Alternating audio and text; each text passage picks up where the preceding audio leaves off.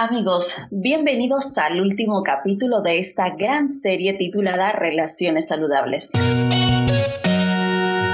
Wow, hemos aprendido tanto, hemos descubierto muchísimo por medio de nuestros invitados y es que a veces creemos que sabemos mucho sobre este tema, pero quizás te has dado cuenta y te has quedado sorprendido como yo al saber que sabemos tan poco y que hay tanto que aprender. Te saluda Gabriela Barraza y es un gusto estar contigo. Te cuento que este es el último capítulo de esta serie. Juntos hemos recorrido en cuatro capítulos las etapas y procesos de una relación, comenzando desde yo antes de ti, porque siempre hay un antes, la educación familiar, el entorno en el que te desenvuelves, tus relaciones anteriores, etc hemos dado un recorrido por el yo conociéndote, qué bonita etapa, ¿no? Y el tercer capítulo, yo contigo, nos ha traído hasta aquí. Hoy, pon mucha atención porque el tema es titulado Nuestro rumbo. Y para empezar con el tema de hoy, doy paso a nuestros ya conocidos psicólogos Luis Eapo y Aaron Martínez. Chicos, bienvenidos. Gracias Gaby, hola a todos. Muchas gracias, muy contento de estar nuevamente aquí. Gracias chicos. Y bueno, como decía antes, este es nuestro último capítulo. ¿Qué tal la experiencia? Muy, muy agradable en verdad. Ha sido para mí, vamos, un viaje. Y de hecho esta estructura de, de empezar con yo antes de ti, terminar con nuestro rumbo, nos, nos lo hace ver así. Me ha encantado el viaje disfrutable. A mí también es una experiencia muy bonita. Eh, por ahí ya con Luis hemos compartido eh, este, ya la experiencia de que algunas personas nos están buscando y hemos podido ayudar a algunas personas, así que muy contentos también de hacer eso. Qué alegría, de verdad, esa es una alegría muy, muy grande. Y bueno, para todos aquellos que están escuchando el podcast, eh, podéis poneros en contacto con nuestros psicólogos eh, y poder hacer cualquier consulta. Recordar que ellos hacen consultas online, se adaptan a vuestro horario, así que están abiertos para poder hacer consulta en cualquier país donde, donde te encuentres. Luis y Aaron, después de todo lo que hemos aprendido en los capítulos anteriores, en los que hemos hablado de una relación saludable y una relación con futuro, llega el momento de plantearse una vida en conjunto. ¿Cómo saber que eh, nuestro futuro es compatible? Bueno, pues ah, fíjate que este sería eh, llegar al punto de madurez de todo el proceso, ¿no? Es, eh, lo que en, cierto sentido se habría deseado desde el inicio y, y es la aventura, la aventura de compartir la vida. Y este intercambio de mundos, como ya mencionamos en capítulos anteriores, pues eh, demanda muchas, muchas emociones, mucha energía, muchos momentos, por eso es que es una, es una aventura. Y podríamos, ah, claro, hasta cierto punto sabemos que, y dijimos que la incertidumbre es el ingrediente indispensable y necesario, porque no sabemos qué va a pasar en el futuro, gracias a Dios, porque imagínense si supiéramos eh, incluso fuera eh, de mayores convulsiones para nosotros, ¿no? Eh, por ejemplo, saber cuándo te vas a morir. Pero eh, podemos darnos cuenta por lo que estamos logrando en el presente, o sea, en la medida en que sientan que están o han estado construyendo, ¿no? Desde el antes, en el yo conociéndote, en el yo contigo, todos estos momentos, estas etapas evidencian eh, que se está logrando disponer el mejor escenario para, para un buen rumbo ¿no? en, el viaje juntos. y pues bueno, esta disposición al cambio, como ya mencionamos anteriormente, esta apertura a aceptar al cónyuge eh, con sus historias y nuestra disposición y flexibilidad también a construir algo en conjunto, ¿no? Y añadiendo a lo que, a lo que menciona Luis, eh, a mí me gustaría eh, simplemente explicarlo desde la experiencia de una pregunta que me hicieron en una ocasión. Eh, y esa pregunta era eh, con respecto al área sexual. Y ahora voy a decirles por qué, por qué lo quiero enfocar aquí. Porque una persona me dijo, oye Aaron, ¿cuándo crees que pueda ser la edad perfecta para poder iniciar relaciones sexuales? Y entonces recuerdo que, que le contesté que, híjole, fisiológicamente pareciera ser que a la segunda década eh, quizás el cuerpo ya empiece a estar preparado para, para, para ello, pero de una manera emocional, de una parte psicológica o madurez emocional, eh, incluso aunque esté uno enamorado, no es una no es ya un elemento básico para poder iniciar una relación sexual. Ni siquiera estar enamorado implican cosas más profundas. Ahora, si eso, si solamente en ello implica algo más profundo, imagínate el hecho de saber si mi futuro es compatible con una persona, ¿no? Eh, son, profundidades tremendas en donde uno tiene que realmente eh, llevar a, poner en la mesa todo, todo los, lo que estamos compartiendo en el momento con una persona a la cual yo elegí ya, ya acompañar. Eh, y, uno de los elementos que también yo establezco para poder contestar esta pregunta es que uno tiene que fijarse cuánto estoy cediendo yo en la relación para poder ubicar si yo estoy en, eh, un rumbo eh, en donde yo pueda realmente compartir algo en un futuro con alguien. ¿Cuánto estoy cediendo? ¿A qué voy con ceder? ¿Y, cuál es el significado que le daríamos a ceder? Eh, el, hecho de el hecho de ceder o la acción de ceder viene de un término al que se le llama codependencia. Bien, eh, la codependencia es una forma en donde dos, partes se alimentan de una forma a la cual le llamamos patológica o quizás eh, inadaptado o enfermiza, podríamos decirlo así, este, en donde dos personas, en donde dos personas buscan como, bueno, una de las personas busca como estar cuidando a la otra persona y sentir que la felicidad de la otra persona va a depender de mí. Entonces yo tengo que buscar qué hacer para que la otra persona sea feliz. Entonces el hecho de ceder implica sacrificarme para que la otra persona sea feliz y hacerlo constantemente. Eso mismo va a producir que yo sea infeliz y que esté constantemente haciendo sacrificios. Ahora, si quieres saber si, si, si nuestros futuros son compatibles, si el futuro es compatible con la pareja que estás teniendo en este momento, piensa en si estás cediendo continuamente con tu pareja o si la pareja está cediendo continuamente contigo para buscar que tú estés bien o yo solamente estar buscando que la otra persona esté bien. Porque entonces, si estamos haciendo eso, quiere decir que no nos estamos comunicando en qué queremos hacer. Las parejas efectivas hacen acuerdos. Las parejas que son destructivas ceden a, cada momento, sacrificándose en la mayoría de las cosas para, según, estar bien. ¿sí? Entonces las parejas efectivas van a hacer acuerdos, van a buscar estar bien los dos con algo y buscar negociarlo para poder continuar en un proceso de, relación y finalmente esa relación pueda ser productiva y pueda ser feliz sobre todo. Me, me parece interesante eh, lo que planteas, ¿no? Porque el, se tiende a pensar que el ceder al final es eh, hace bien a, la pareja, pero nos damos cuenta que no es así. Finalmente, el ceder tanto puede hacerte infeliz, lo contrario que pensamos a la felicidad. Y esto, eh, en realidad, lo que planteabas, ¿no? Llegar a acuerdos bueno, finalmente esto es falta de sinceridad también de la otra persona, decir, mira, mm, en realidad no, no me gusta esto y tampoco tengo por qué siempre estar cediendo porque a lo mejor no, no, no, te sientes bien. Probablemente puedas ceder a algunas cosas por el bien de los dos, pero hay cosas en las que quizá no, porque al final es que o te aburres o no te gusta o, o no es parte de ti hacerlo.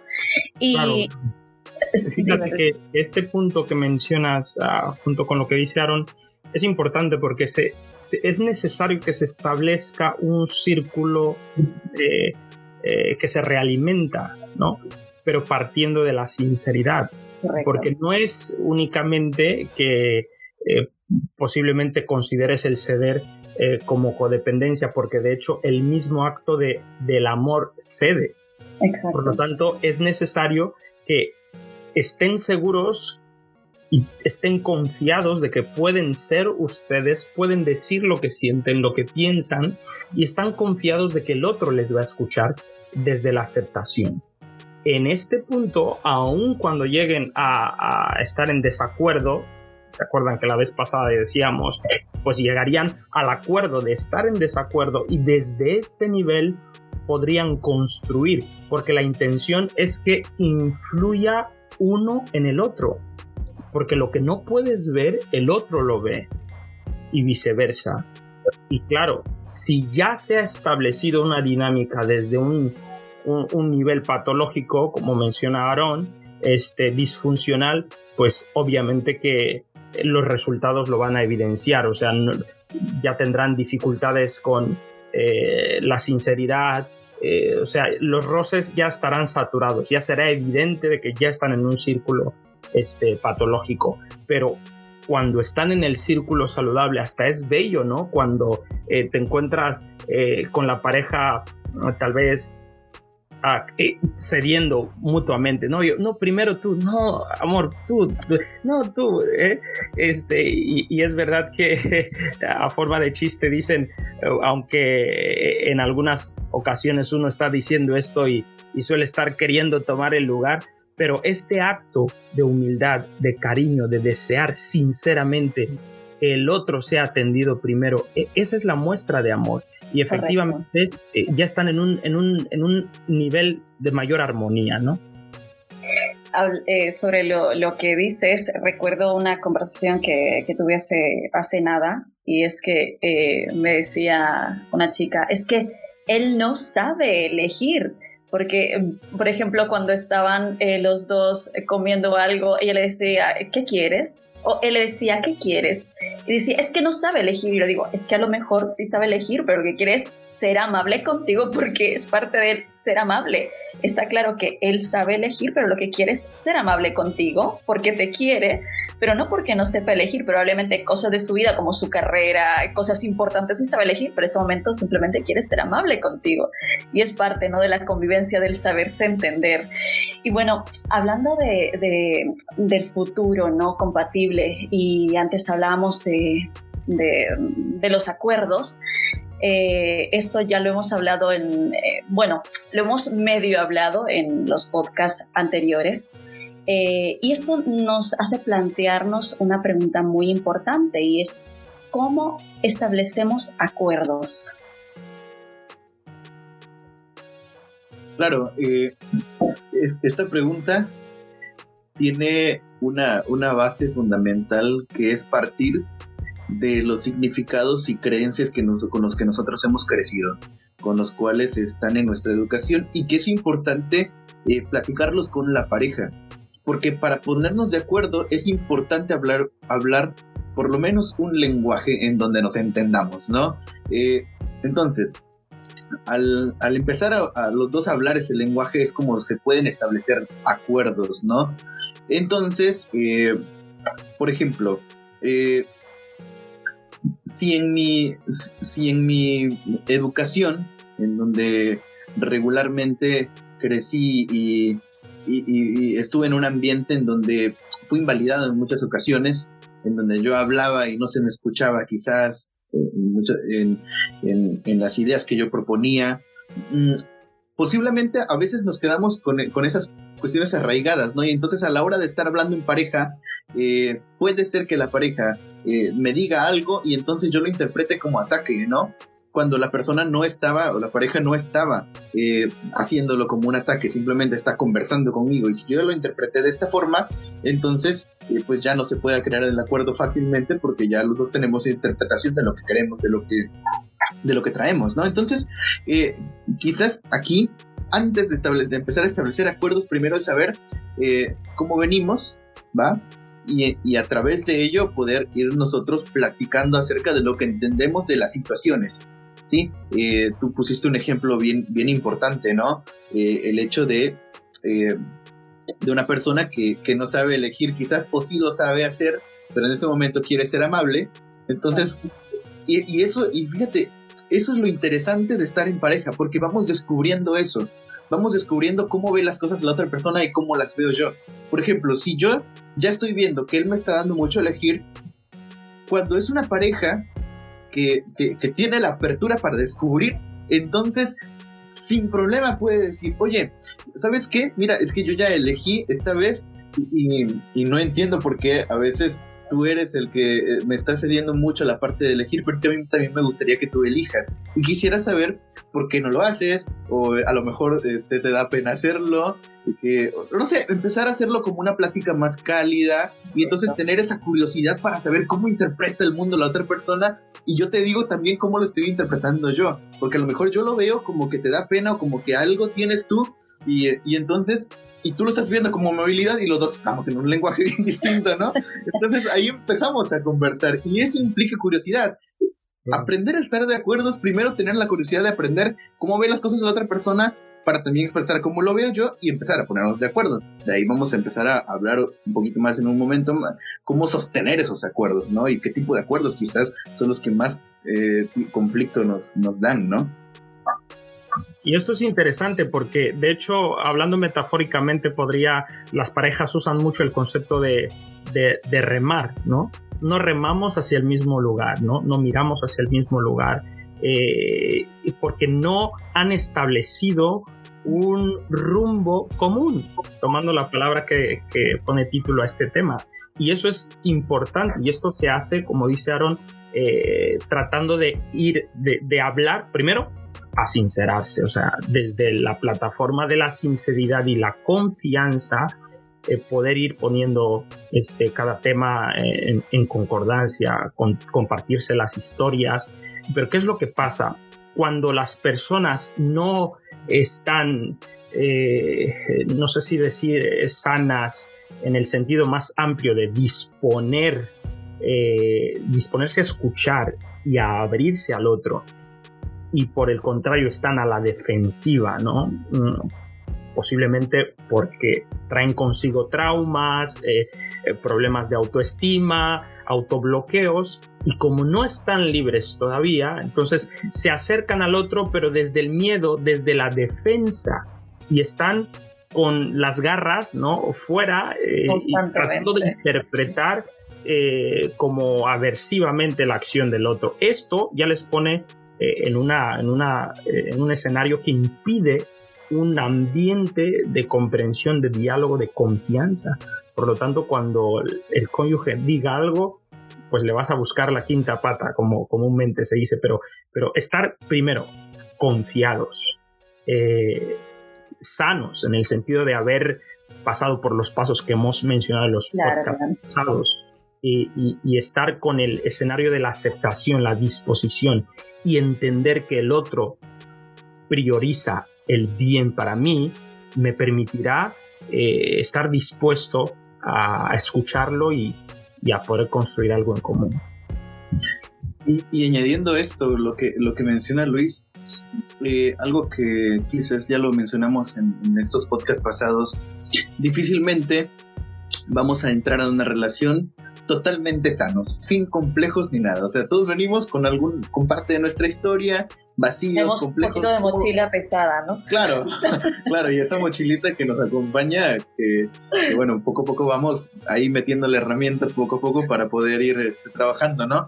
Eh, y, y, y bueno, para, para complementar esta parte, justo me estoy acordando ahorita eh, un- un- una conversación que tuve con mi pareja precisamente hace como dos días, en donde ella estaba eh, planeando algo que vamos a hacer a, que vamos a hacer a futuro, ¿no? Y entonces dijo algo muy determinante y entonces yo me quedé como que, a ver cómo, no les voy a decir mu- mucho sobre el tema, pero para, para que comprendamos que aquí todos somos humanos y bueno, ahí vamos sobre ello, ¿no? Y, y ella Los se quedó callada por un momento que podemos dar es sobre nuestras parejas, Claro. la verdad. Claro, y entonces ella, ella me dijo, a ver, cambiaste tu, tu, tu expresión eh, facial, la cambiaste, ¿qué interpretaste de lo que yo dije? Y entonces yo le dije, es que me asusté un poco porque creí que estabas pensando en esto. Y entonces ahí después me dijo, no, no, no, a ver, lo que yo intento decir es esto, ¿no? Entonces ya después le dije, ok, creo que los dos tenemos definiciones distintas, vamos a aclarar la definición antes de avanzarle, ¿no? Con esto, y entonces yo incluso me tranquilicé y dije, ah, no, este, ella estaba este, diciendo desde otra perspectiva y, y creo que era un tema muy importante de paso. Y entonces eso ya nos permitió fluir, pero de repente hasta yo me sentí aquí, así como que, ¿por qué está haciendo esto, no? Pero pero el hecho de sostenernos, de decir, bueno, es que está bien, los dos tenemos formas de ver distintas las cosas, venimos con complejos de no sé cuánta cosa, que si yo me pongo a investigar por qué me, me puse así, dije, bueno, algo voy a encontrar de ahí, pero que finalmente el punto no es andar buscando qué tanto traemos este, atrás, sino que finalmente es el, el punto saber que, que tenemos apertura para poder conversar y para poder generar un acuerdo, ¿no? Y, quizás esto sea, bueno, esto sea un elemento para que pueda haber efectividad en la hora de conversar y hacer acuerdos. Y esto es maravilloso, Gaby, porque fíjate que esto implica que tú ya no estás pensando en ti cuando intervienes, cuando se está estableciendo la interacción, estás tratando, como dijo Aaron, descubrir el mundo del otro. Y definitivamente que este, llegar a acuerdos o establecer acuerdos es viajar en el mundo del otro. Esto lo vemos en el nivel empresarial. Este, los que se mueven en ese nivel eh, con mayor este, expertise sabrán que cuanto más conoces al cliente, cuanto más conoces a la competencia, cuanto más mejor estás capacitado para, para encontrar mayor luz, ¿no? resolver su problema en caso del cliente, este, poder proponer alguna eh, propuesta de valor superior a, la, este, a los a la competencia, etcétera. Por lo tanto, en la pareja tienes que estar no pensando en defender tu punto. Y yo quería insistir en esto porque, vamos, eh, generalmente es denominador común en las discusiones, ¿no? Defendemos siempre nuestro punto de vista, claro, es que eso es, eh, eh, creo que es el 100% de todas las parejas. Y esto se entrena, es decir, la capacidad de, de tener la confianza, de que, bueno, yo pienso esto, pero ahora estoy con la curiosidad de saber por mi pareja, por qué el cónyuge piensa así, incluso darle la oportunidad de que pueda contarme cuál es el origen en su familia, la situación que vivió y cuando se dé la oportunidad, pues igual tratar de presentar mi punto están. Eh, ya es una dinámica totalmente distinta porque se busca una conciliación. Y es que en este escenario las discusiones incluso se vuelven amenas. De hecho, aún insistimos, cuando no estén de acuerdo, entenderán los detalles de por qué no se está de acuerdo al punto que no te molesta, porque entiendes por qué la otra persona no está de acuerdo. Aunque no eh, te parezca lo mejor, obviamente porque tu esquema es otro. Exactamente, y esto me lleva a, a la siguiente pregunta, y es que a veces nos cuesta entender las emociones del otro. Entonces, ¿cómo podemos lidiar con las emociones? Y para poder lidiar con emociones, primero eh, es importantísimo saber para qué están las emociones en nosotros, ¿no? Eh, las emociones son, son eh, impulsos por ahí cerebrales que, que no son controlables. Así que para empezar hay que quitar el estigma de que se pueden controlar. No se pueden controlar las emociones, se gestionan las emociones. Se aprenden a gestionar y a darles como la, el camino a seguir de la emoción. Ahora, parte importante de las emociones es que la emoción no está para que la pareja la resuelva. Mi emoción no está para que mi pareja la resuelva. Tampoco yo estoy para resolverle la emoción a mi pareja. ¿sí? La emoción es un mensaje para mí, de mí para mí, ¿ok? Es un regalo del cuerpo, del cerebro, que es de mí para mí. Y entonces yo tengo que entender qué me intenta decir mi emoción para que yo la gestione y después de eso actuar. Ok, entonces. Esto es bien, esto, esto es complicadito, ¿va? Es Vamos complicado, a hacer pero es muy importante definirlo. Entonces, la emoción no se controla, pero sí se gestiona. Claro, se gestiona. Y vamos que la palabra gestión es una palabra más profunda que control, ¿sí? Eh, y, de hecho, en, en, esa parte de la gestión es importante lo, que, lo que hacíamos, lo veíamos hace un momento, ¿no? De saber qué significados le ponemos nosotros a las cosas. Entonces, porque para que la emoción se detone necesita haber un pensamiento base. Lo que yo pienso va a detonar una emoción, de la emoción eh, veremos qué significado entra allí para que yo genere una conducta. Entonces, al haber esa conducta, primero tengo que saber qué significado le voy a poner a la emoción. Entonces, yo me estoy enojando o me estoy asustando o está pasando algo, primero la gestiono yo a ver, ¿por qué me estoy asustando? ¿Qué estoy interpretando? Y si necesito, y si no sé qué estoy interpretando, entonces empiezo a preguntar, empiezo a preguntarme a mí, a ver qué estoy entendiendo de esto, le empiezo a preguntar a la pareja para también entender qué, qué cosas está, cómo, me está diciendo las cosas mi pareja y también interpretar, perdón, no interpretar, entender qué está diciendo la pareja y, y generar más preguntas, generar esta conversación para que yo entonces también intente buscar cómo gestiono mi emoción, ¿sí? Entonces, esto, esto va a hacer que las cosas fluyan mucho mejor, ¿no? Eh, y, este, y, esta dinámica la tenemos precisamente con, mi pareja, en donde de repente genera una, una emoción y entonces ya quiero hablar y dice, a ver, espera, resuélvela. y entonces nos paramos, ¿no? Y es un buen ejercicio, y entonces, ¿eh? Sí, y entonces ya me quedo yo pensando, a ver, ¿por qué sentí esto? Y ya después hablamos y, se vuelve una conversación más cálida, pero se va entrenando poco a poco, ¿no? Este, no es una cuestión de que un día funciona, es, es constante, hacerlo constante para que esto nos empiece a ayudar a que ya se forme un hábito el hacer esto y no se interprete esto como un ataque precisamente. Y que precisamente cuando ya hagamos esta parte emocional, esta gestión emocional, nos permita nuevamente, volvemos a los acuerdos, generarlos, ¿no? De una manera eh, mucho mejor.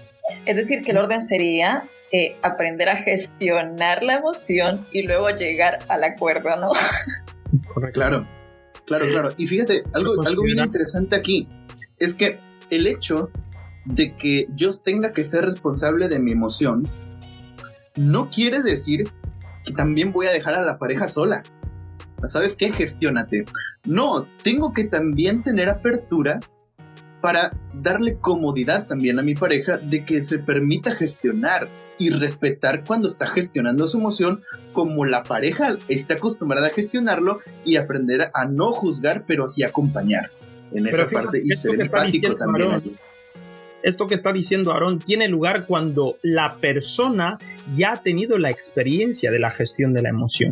De ahí la importancia que los dos entiendan esto, porque si yo no he tenido la experiencia, tampoco voy a entender que tú necesites este espacio. Pero como yo empatizo, porque me imagino lo que necesito para gestionarlo, entonces entiendo que tú necesitas también el espacio para gestionarlo. Y, esto es fundamental. De hecho, me gusta siempre considerar mm, metafóricamente el mensaje, ¿no? O sea que la emoción trae un mensaje la emoción no es el mensaje, trae un mensaje. Y como decía tienes que hacer una pausa y observar. Y hay un problema, cuando tú interpretas la emoción como el mensaje, te instalas en ello. Y entonces la obligación es que te conviertes en la emoción, es decir, victimismo. Generalmente cuando es una emoción este, que, de tristeza, pues dices, me has, tienes que buscar a un culpable. Automáticamente eh, este, el, culpable se vuelve el otro y ya el escenario es otro. Por eso es importante entender que es, es un mensaje, no es el mensaje. O sea, te trae un No saber gestionar la emoción.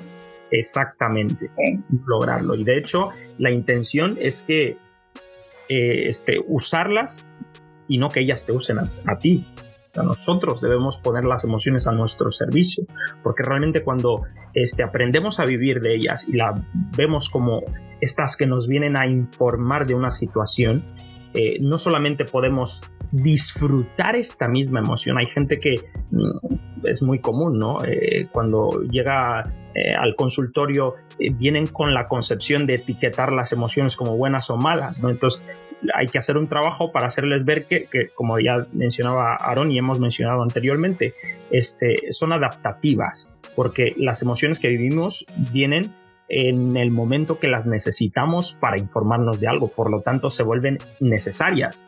El caso común con el miedo y otras necesarias. Entonces, cuando la vives correctamente, hasta la, puedes disfrutar puedes estar llorando y estar disfrutando. Y, es una experiencia.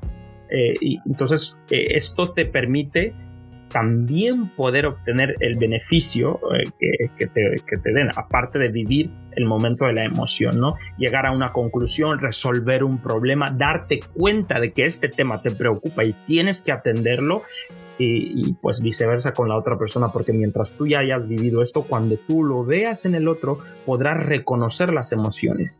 Sabrás cuando está triste, cuando está enojado, que este suele ser otro de los problemas, ¿no? En la pareja. Y, es que no se da cuenta cuando estoy eh, enfadado y todavía viene y me dice, ¿no? Eso es porque tienen dificultad y mucho estadísticamente eh, los hombres este, se refleja que tenemos mayor dificultad en ocasiones de identificar este, las emociones o somos menos adiestrados.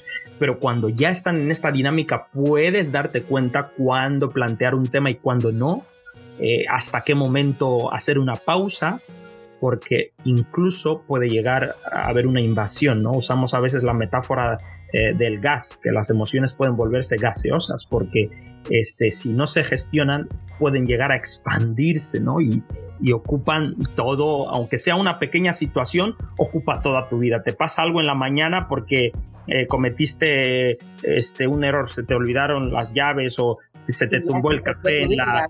y dices que ya el, día se te echó a perder, ¿no? Justamente porque dejas que eh, esta emoción se expanda y, te consuma todo el día. Este tema en realidad me parece sumamente importante, ¿no? Hablar de las emociones, pero de hecho me hace pensar qué pasa cuando eh, intentamos evadir ciertas emociones, porque muchas veces pasa que intentamos como bloquear algunas emociones porque sabemos que eh, nos puede hacer daño, nos puede afectar, pero ¿qué pasa cuando intentamos bloquear estas emociones? ¿Es posible hacerlo? Bueno, en realidad intentamos bloquearlas, pero ¿es posible? ¿O qué pasa cuando lo hacemos? Yo te quiero contestar con una fórmula. Eh, las parejas efectivas expresan sus emociones. Las parejas que no son efectivas desde las emociones. ¿Por qué? Eh, y quiero hacerte esta diferencia. Una pareja que es efectiva eh, expresa su emoción porque dice lo que siente, sin esa parte del problema de decir es que la otra persona eh, no me va a escuchar o alguna eh, algo o algo así o va a invalidar lo que siento. Es, es decir, no tengo problema para decirte, sabes, es que me he enojado porque pasó esto. Estoy enojado con esto que hiciste. Sí, pero, pero yo estoy enojado y, es que te lo he dicho en algunas ocasiones y, creo que no me has escuchado o no sé qué pasa, pero, pero me enoja mucho esto. Eh, va, incluso incluso también llegan a decir, ¿sabes qué? Mira, en este momento no quiero hablar, pero quiero hablar en otro momento más. ¿Te parece si me das un espacio? Es que me siento triste, me siento frustrado, me siento enojado, ¿sí? Y eso es expresar una emoción. Me aparto, sé el momento específico en donde me puedo apartar, pero también sé que, que, quiero, que quiero trabajar esto contigo, simplemente estoy en mi espacio emoción. Las parejas que no se toman ese tiempo se expresan desde la emoción. ¿Qué es expresarse de la emoción? ¿Sabes qué? Es, es que me enoja que siempre haces lo mismo porque estoy con el otro y empieza a, desatarse la emoción, pero desde una forma en donde parece ser que ya no hay un freno, ya no hay un camino y entonces hay una, una explosión o bien no, no digo nada porque, vamos, estoy pensando en que no decir nada, eso evita conflictos. No, de no decir nada nada hay un conflicto. Y algunas personas empiezan a callarse, tolerar, tolerar, tolerar. No digo nada para que no armar un conflicto más grande y todo eso. Entonces al final termina uno estallando. Eh, de paso se desatan a veces incluso por ahí una enfermedad por haber estado reteniendo tanto. Y entonces, eh, claro, y eso puede hacer que, todavía más se haga fuerte un, un, este, un conflicto, ¿no? Y eso sí, expresarse desde la emoción. Y esto es así claro, porque la emoción es energía. ¿no? Emoción es energía. De hecho, nosotros nos damos cuenta cuando nos emocionamos qué es lo que pasa. O sea, Exactamente. Si retienes esta energía, no te creas los espacios. Eh, tiene, que salir. y lo vemos comúnmente, ¿no? y, lo decimos cuando una persona tiene un jefe que, que viene en el trabajo y, y, por un error muy chiquito le suelta una regañada que no corresponde al error, generalmente tenemos una frase eh, descriptiva para esto, ¿no? Eh, entonces, mil ejemplos, pero esta es la, evidencia de que la emoción necesita exteriorizar. Y como mencionó rápidamente Aaron, es así. Eh, este, al final, el psicosomatismo es comúnmente consecuencia de, de intentar de encapsular esta energía. Te enfermas, te duele la cabeza, el estómago y luego dices, pues no sé qué tengo, aunque vas al médico no se te detecta, nada y hay, hay, situaciones mucho más graves este, que, que se evidencian como consecuencia de no darle espacio a la emoción. Wow, qué importante es saber eh, controlar las emociones o aprender a gestionarlas, como, como decíamos antes, en realidad el saber gestionar nuestras emociones al final es salud para nosotros mismos, ¿no? Y esto eh, nos hace plantearnos la, última pregunta relacionada a, a la pareja. ¿Conocemos nuestro lenguaje de amor? Qué linda pregunta porque, porque para ello se necesita tiempo, se, necesita apertura, querer hacerlo, ¿no? Y, conocer a la pareja, ¿no? Eh, precisamente hay, lenguajes del amor, los cuales este, son eh, ejemplificados por varios autores, entre ellos está el primer lenguaje de amor, el que se llama palabras de afirmación, ¿sí? El segundo lenguaje de amor que es tiempo de calidad, el tercero es recibir regalos, el cuarto es actos de servicio y el quinto es el toque físico. Lo interesante aquí es poder tener la curiosidad para, para que ambos queramos descubrir cómo es que amas tú, cómo es que disfrutas más el amor tú. Si es dándote más palabras de afirmación, si es brindándote un tiempo de calidad, cómo es el tiempo de calidad. ejemplo, con una pareja que, que, este, que está intentando descubrir su lenguaje de amor, por ahí uno decía, es que para mí eh, el tiempo de calidad es que estemos en la casa y estemos arreglando el jardín o hacer algo, para mí eso ya es brindarte tiempo de amor, tiempo de calidad, perdón. Entonces, eso para mí es, pero la otra persona dice, es que no, eso es básico en el trabajo, eso no es brindarme tiempo de calidad, para mí tiempo de calidad es que vayamos y nos, y nos comamos un helado y vayamos a, a ello, ¿no? Entonces, uno interpretando que el tiempo calidad es estar en casa haciendo cosas y la otra persona intentando interpretar que el tiempo calidad es haciendo cosas juntos, pero en donde los dos tengan un contacto más cercano. Entonces, es importante descubrir cómo es el lenguaje de amor del otro, eh, para que esto mismo nos lleve a querer este, comprendernos mejor y sobre todo atendernos mejor para que la, la, relación pueda ser, sobre todo, tenga más, más, este, más jugo, más sabor en la relación y tenga un color lindo sobre, sobre todo.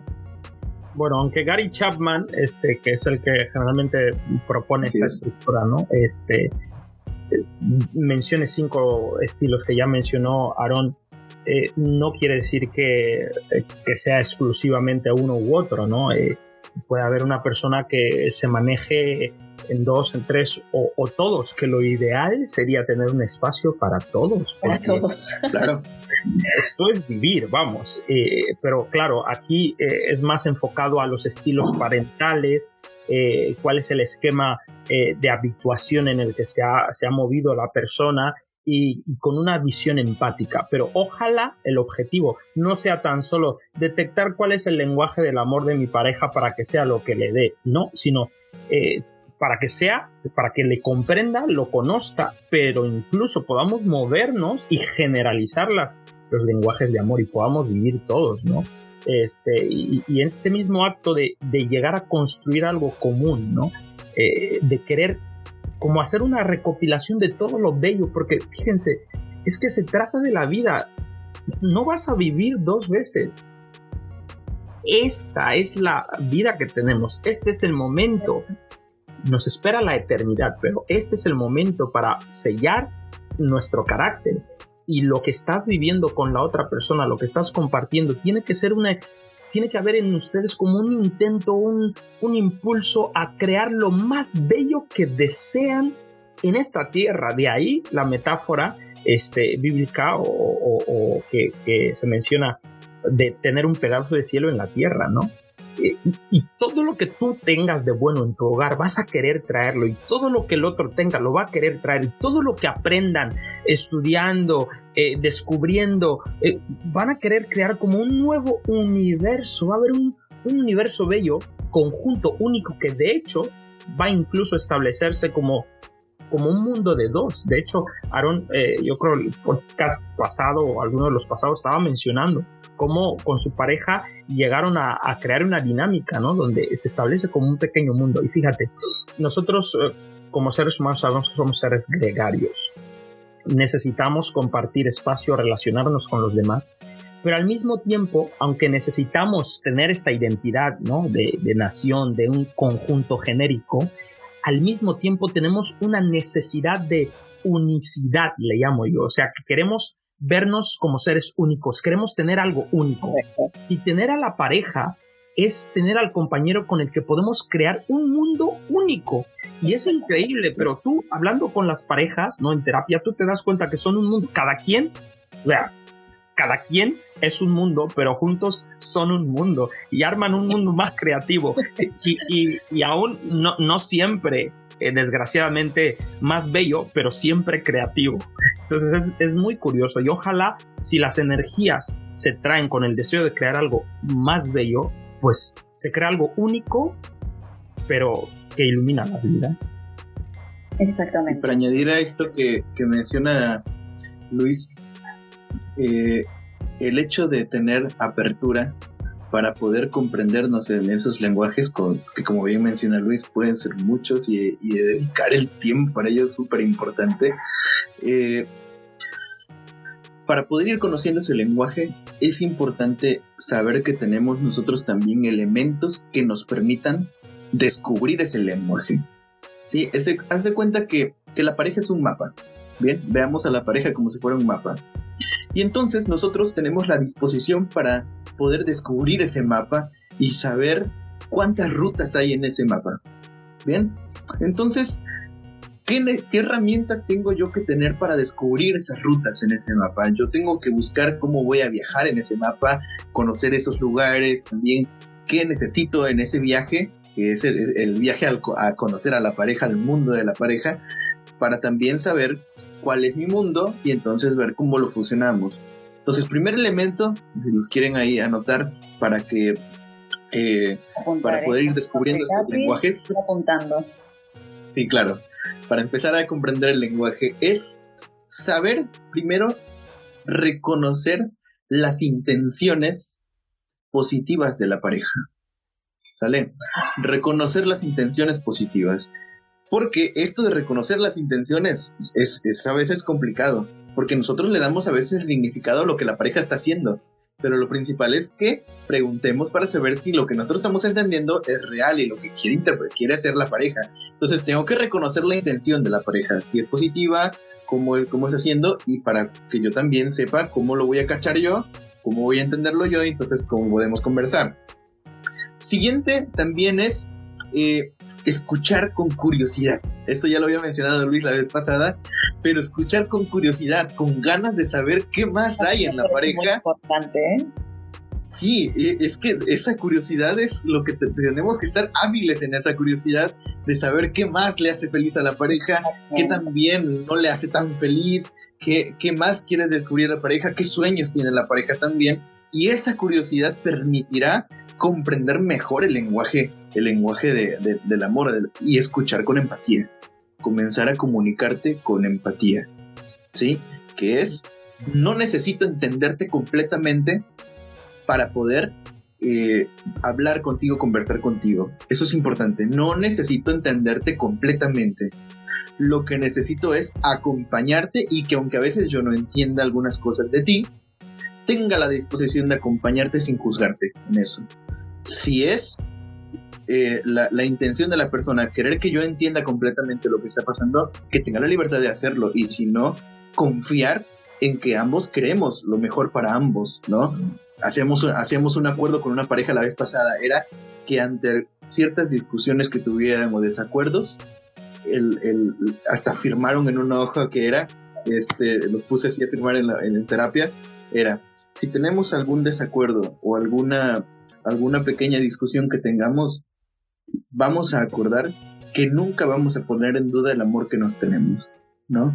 A pesar de que discutamos en algo, a pesar de que nos enojemos con algo, nunca vamos a poner en duda el amor que nos tenemos. Eso es importante. e, ese punto, eh, perdón, Aaron, ese punto me parece muy importante porque eh, suele pasar eh, en muchas parejas que en el momento de la discusión ponen en duda el amor que se tiene y, se, y, muchas, parejas, muchas parejas llegan a plantearse el finalizar la, la, la, reunión, digo, la relación en una discusión. Y es muy importante dejar claro el punto que, que estás diciendo, ¿no? Es súper importante, y perdón, Aaron, este, antes de que puedas seguir la lista, es que esto es efectivamente la esencia. De hecho, eh, una de las investigaciones de, John Gottman, que el doctor que les mencioné en algún podcast, el matemático psicólogo, eh, él señalaba que en un proceso de investigación se dieron cuenta que este es como el motivo principal ¿no? de, de la felicidad o del fracaso de, las parejas. Decía eh, que las parejas eh, que logran permanecer es justamente porque eh, los pensamientos y sentimientos positivos de su pareja prevalecen sobre los negativos. Y, esto es resaltar la disposición de, del enfoque, de la importancia. Pues, y nos pasa incluso en, la vida espiritual, ¿no? Muchas veces hay cosas que no entendemos en nuestras vidas en relación a la voluntad de Dios. llegan momentos difíciles y decimos, pero ¿por qué? No entiendo. Y este pequeño momento, digamos, de, estrés, de, cortocircuito, se, se roba toda nuestra energía y toda nuestra conciencia y pareciera que nos olvidamos de los tantos momentos en que Dios se ha manifestado en nuestra vida y los tantos milagros, los tantos favores, y esto podemos trasladarlo a diferentes partes, ¿no? Y tenemos este sesgo, esta tendencia de sesgarnos a, a solo una cosa porque la estamos viviendo de manera impactada en el presente. Correcto. Y puede ser justamente un secuestro emocional. Por lo tanto, hay que estar eh, muy atentos con esto y tratar de, darle la importancia correcta y centrarse en todo lo que tenemos como evidencia en el pasado. ¿Cuántas pruebas no me ha dado de que me ama? ¿Por qué ahora voy a pensar que no me ama por esta situación por la que estamos pasando? Y, y solemos caer en esos errores de lógica, ¿no, Luis? Porque en efecto, eh, un error de lógica tiene un nombre por ahí desde la psicoterapia cognitivo-conductual que es la abstracción selectiva, se le llama este error de lógica. Querer centrarme en una cosa negativa que vi, eliminando todo lo bueno que hay detrás de todo ello, ¿no? Entonces, este, por esto, por esta pequeña cosa negativa, yo cambio todo, ¿no? Cuando comprendiendo que hay mucho positivo que hemos trabajado durante tiempo y que una pequeña cosa no tiene, o bueno, a veces no son pequeñas, cabe decir, ¿no? Pero que es importante como que es, es, es mejor eh, adentrarnos bien en lo que está pasando en el contexto e intentar buscar una solución ante ello, ¿no? Y para eso, y, y para que un acuerdo pueda ser permanente, ¿sí? Y para que también haya una mejor eh, búsqueda del lenguaje de, la, de amor de la otra persona, de la pareja, sería también que aprendamos a diseñar un plan de continuidad.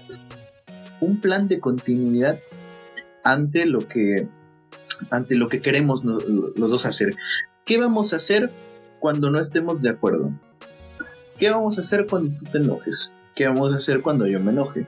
¿Qué podemos hacer cuando, eh, eh, cuando a ti no te guste una acción mía?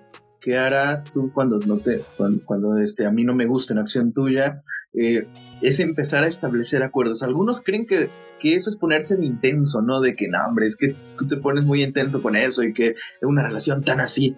Pero recuerda, pero, pero vamos a establecer que cuando formamos, se forman en la pareja acuerdos, hábitos de este tipo funcionales, generan una fluidez eh, tremenda. Entonces, realmente no es intensidad, es manejar las cosas con madurez, ¿sí? Manejar las cosas con congruencia para poder disfrutarnos y aprendernos, que eso es una de las cosas que, son importantes en pareja. Importante. Chicos, eh, esta pregunta que os hago quizás os cogerá un poco eh, en el aire y, es, ¿Qué libros podemos recomendar a, nuestros oyentes para que sigan eh, informándose más sobre este tema de, del amor en pareja, de una relación saludable? ¿Qué lectura podemos recomendar a, a nuestros oyentes? Aparte de la Biblia, que ya es un libro impresionante donde podemos aprender eh, del amor hacia el prójimo, que también nuestra pareja es nuestro prójimo. Aparte de, esta lectura, ¿qué otros libros podemos recomendar? hay tantos. Eh, yo comenzaría con uno que es muy práctico. De hecho, eh, insistentemente le he mencionado porque creo que eh, justo conectándolo con lo que acabamos de decir, la, la relación en pareja es, es una ciencia. Es una ciencia del comportamiento porque aunque somos seres tan singulares, tan únicos, historias eh, irrepetibles, al mismo tiempo, al ser seres humanos, compartimos patrones comunes. Por lo tanto, eh, hay personas que dedicando el tiempo, al ser profesionales en cada área, pues pueden recopilar estos comportamientos eh, y parametrizarlos, ¿no? Y darnos propuestas de cosas que hemos de cuidar para no caer en los mismos errores y llegar a situaciones. Es muy doloroso ver que personas que estaban en una condición todavía salvable, por decirlo de, algún modo, deciden separarse y hasta después de todas las decisiones, eh, después de consumado el divorcio, se dan cuenta de lo que acaban de perder. Y posiblemente era un asunto de, no más darse el tiempo, aprender ciertas reglas y, que esto podría cambiar su realidad. Por lo tanto, eh, este psicólogo matemático John Gottman eh, y su esposa tienen un libro titulado Siete reglas de oro para vivir en pareja.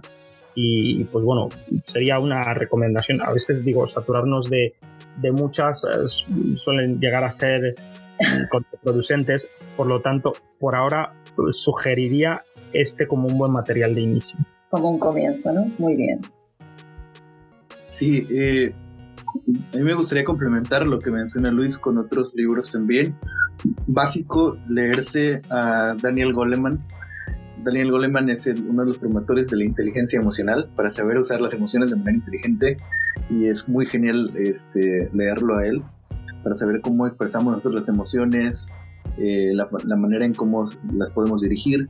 Eh, otro libro de los que yo también estoy eh, encantado es, las, es un libro que se llama Sexualidad Humana de Leslie McCarty y Stephen McCarty.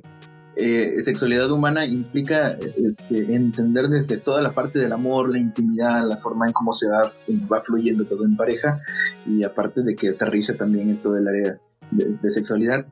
Y uno que también recientemente estoy leyendo mucho, que se llama La ansiedad en la relación.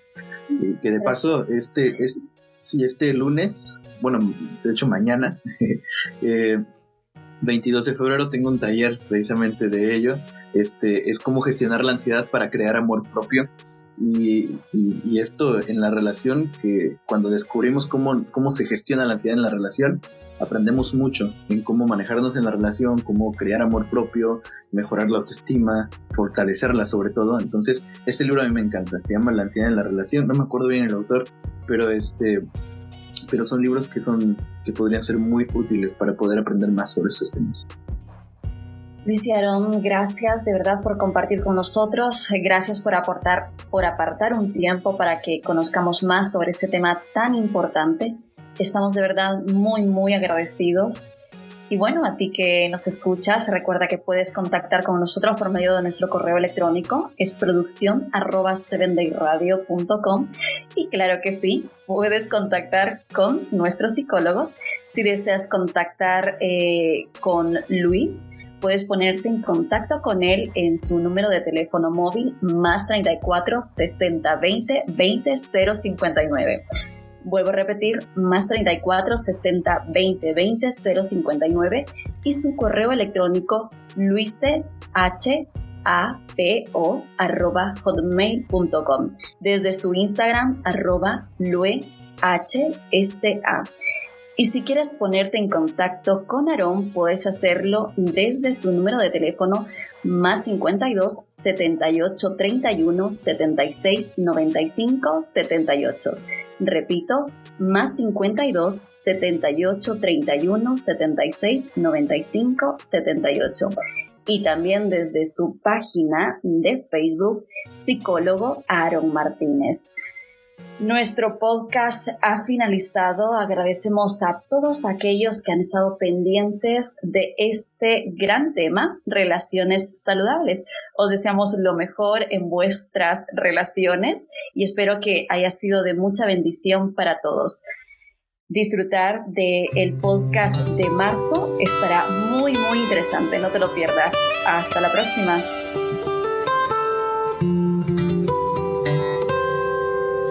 둘 세월